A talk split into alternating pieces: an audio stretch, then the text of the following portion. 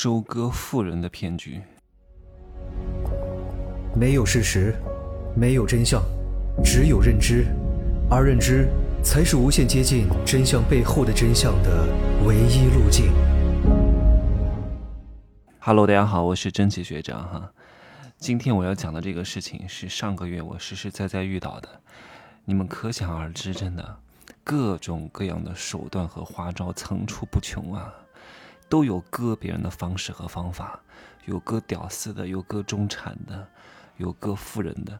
上个月我看了一套豪宅，呃，我一直不想买二手房，但是因为它的挂牌价很低。低于指导价，然后我就去看了看这个房子，大概卖在成都卖一千多万，已经算很好的房子了啊。当然，跟北上广确实是不能，北上深确实是不能比的。我去看的那天下午呢，这个房东看到我，跟我聊他各种各样的创业经历。这个房东是个男的，五十多岁，跟我讲他当年多厉害，然后跟我给给我看他买的那些古玩、那些字画。然后各种各样稀奇古怪的东西，跟他讲，他这么多年就是靠这个挣钱，翻了多少倍，然后才买了这个房子。我说大哥，我说你不要跟我讲这些，我不懂啊，我看不懂字画的，我只能觉得这个还挺美的。但是呢，你让我真看里面那些那些小小揪揪，我看不出来什么玩物，几十块钱的翡翠跟几百万的，我也分辨不出来。我不对这个不感兴趣。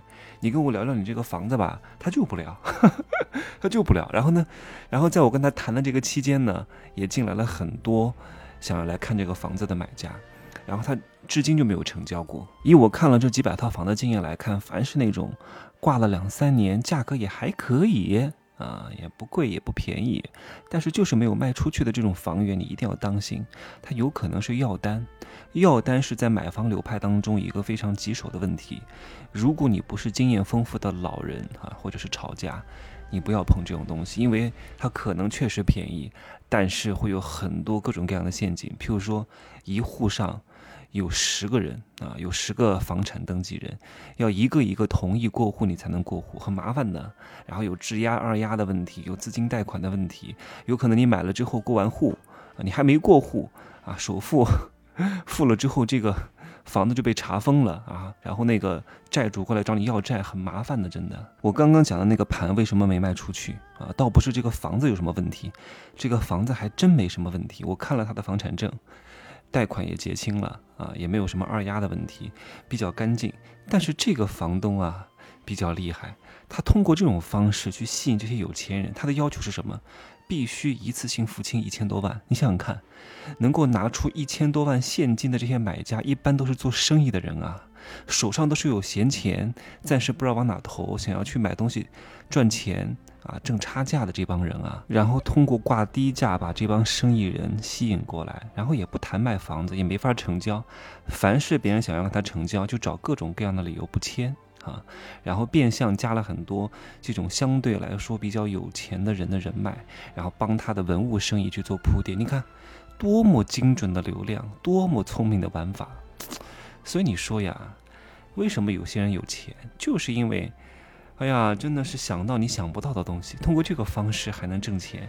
我是没上这个当，因为我确实不懂什么文物。但是有一些可能年纪相对比较大的，喜欢这些东西的人，肯定是有跟他成交过的。因为你看，有实力住豪宅啊，身份的象征，然后过来了见面三分情，沟通了一下，然后展示了一下他的宝贝，一定会有成交率的。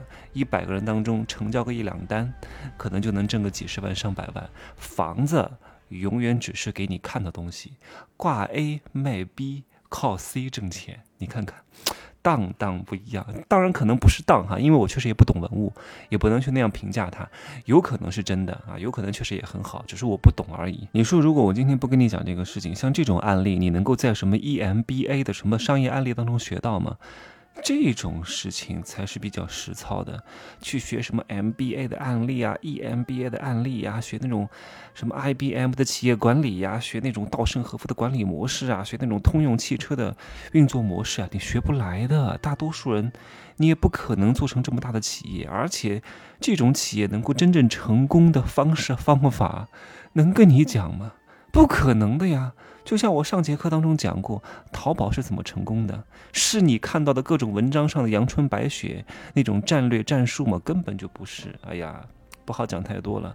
收费课的内容不在免费课当中讲太多，好吧？我希望各位能懂得一个道理：赚钱有些事情没法拿到台面上来讲的，好吗？一定是在富人的饭局、富太太的下午茶、高手当中的口传心授当中，不然的话。